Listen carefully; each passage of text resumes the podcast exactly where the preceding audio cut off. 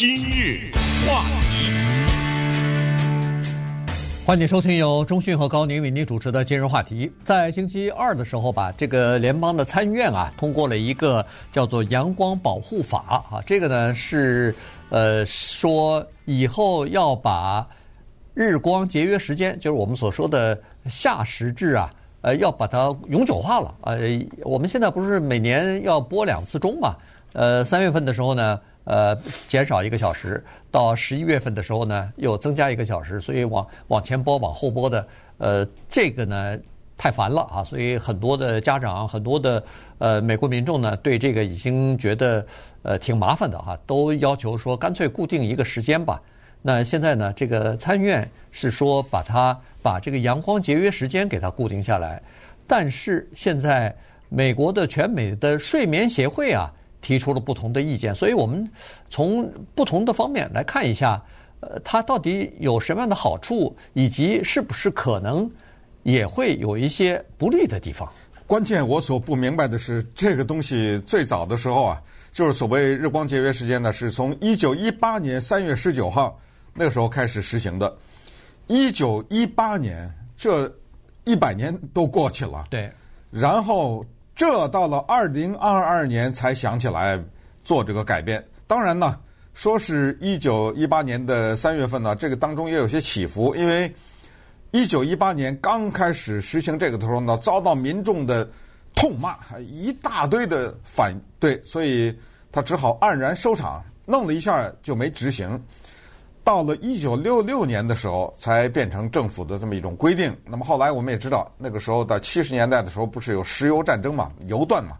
那那个时候呢，到七四七五的时候呢，又给变成了全国一个时间。反正折腾来折腾去呢，这个事儿啊，在美国历史上是由来已久了。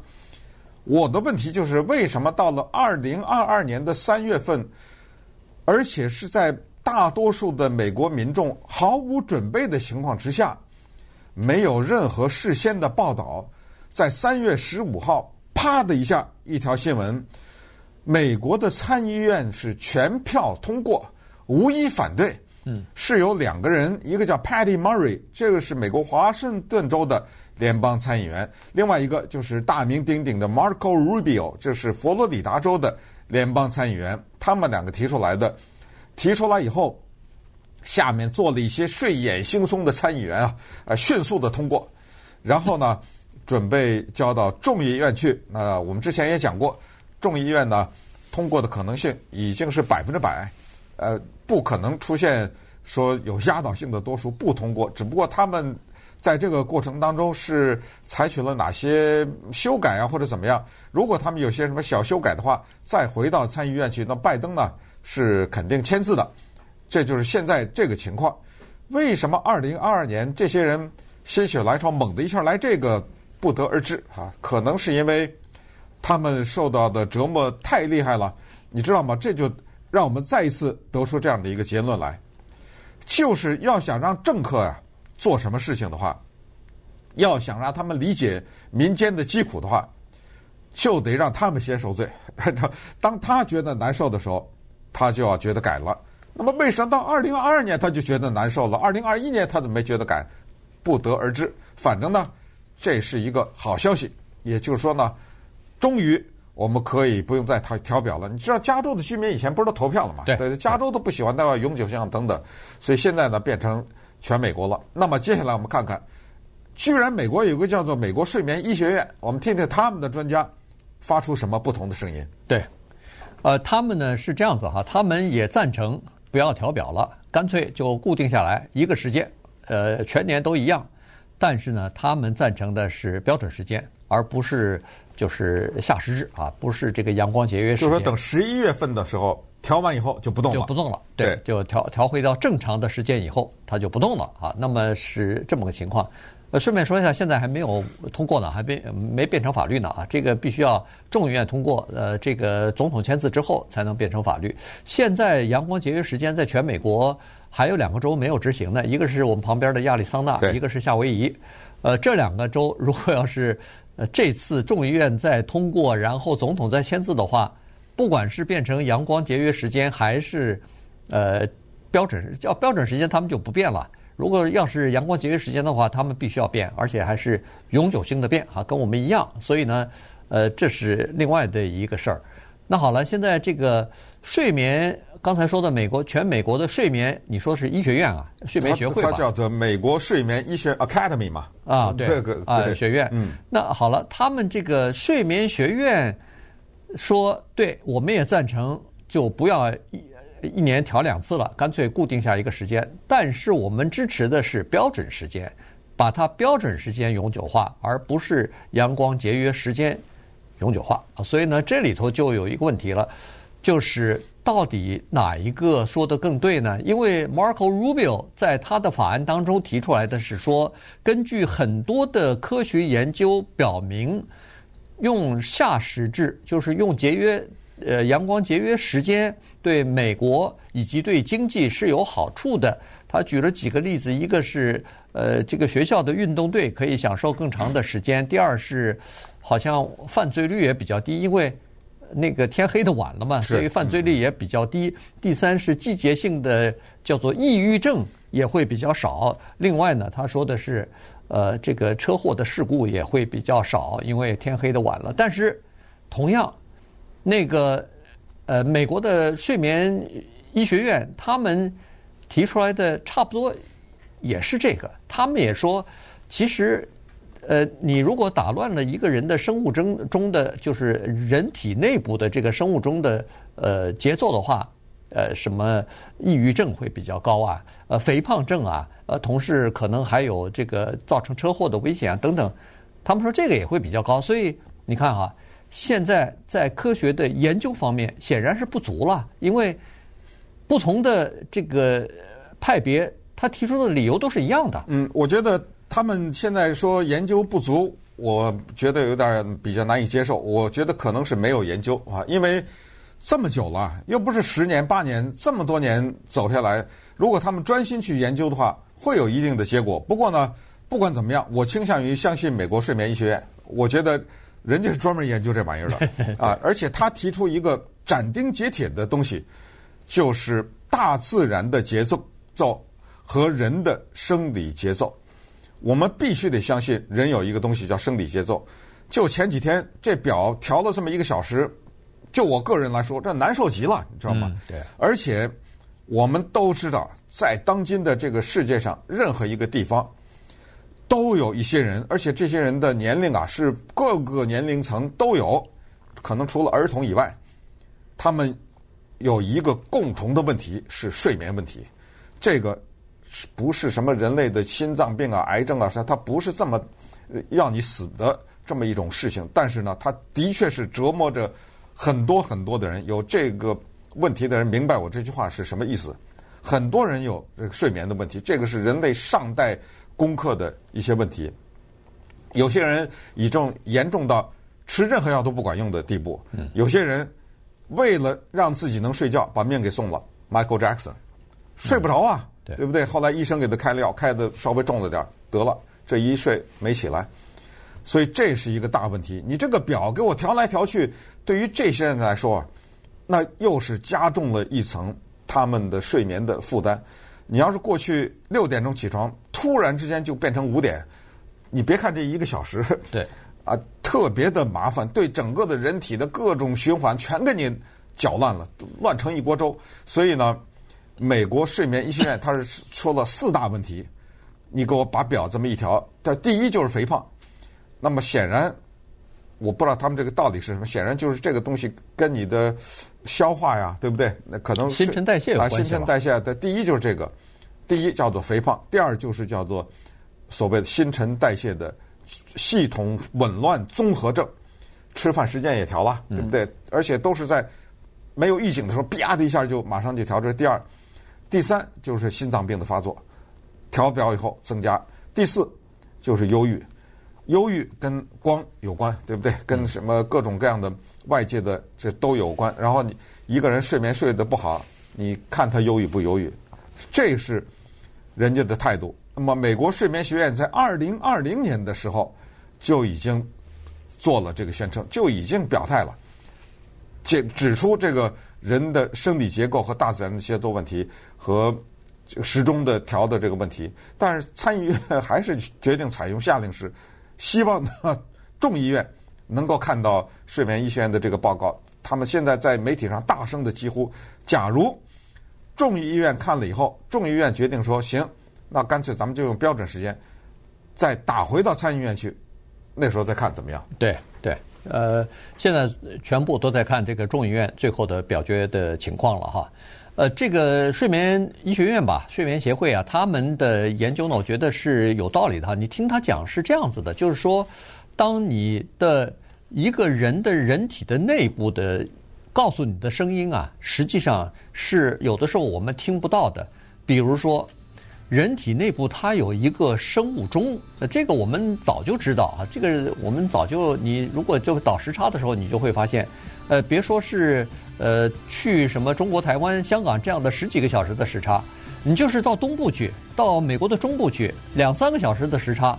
都挺难受的，原因就是说，你一下子把你原来的那个体内的一个生物钟你给倒过来了，所以这个是有一个问题。那稍待会儿我们再看看，它倒了食物呃这个生物钟之后啊，对人体会造成哪些呃影响？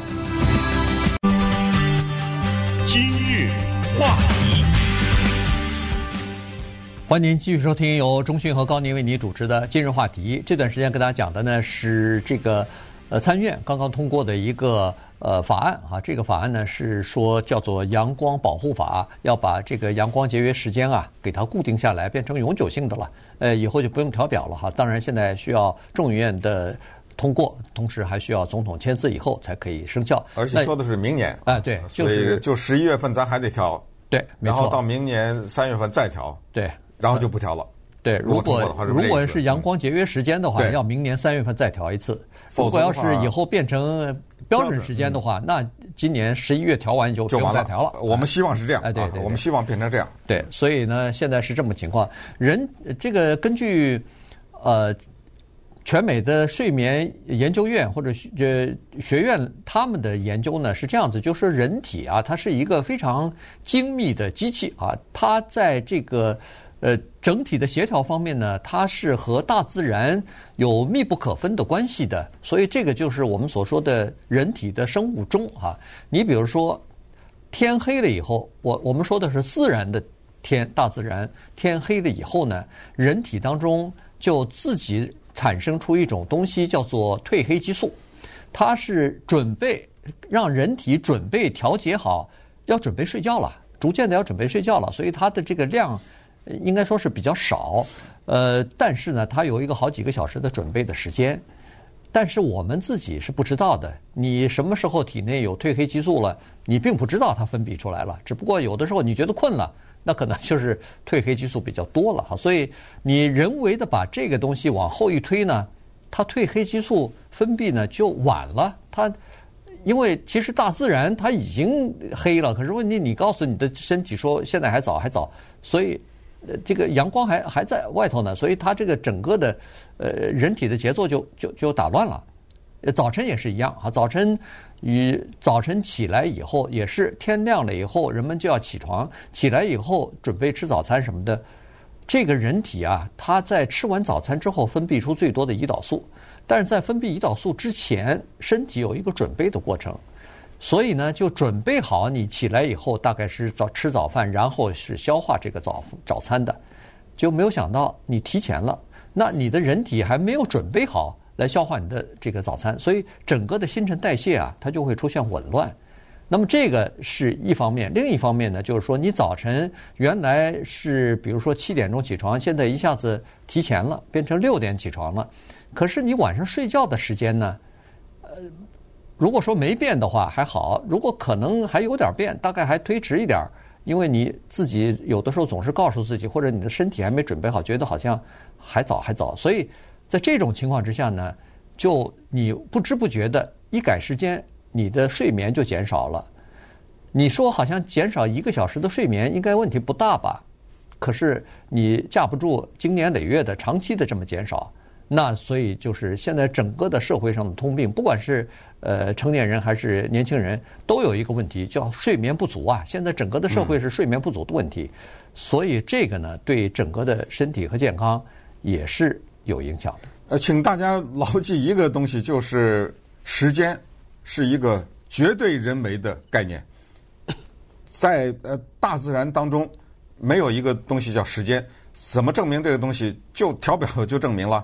过去这时候是八点，我就硬说是九点了。呃，不是这样吗？现在、嗯、对不对？所以什么几点？这这都是一个非常人为的概念。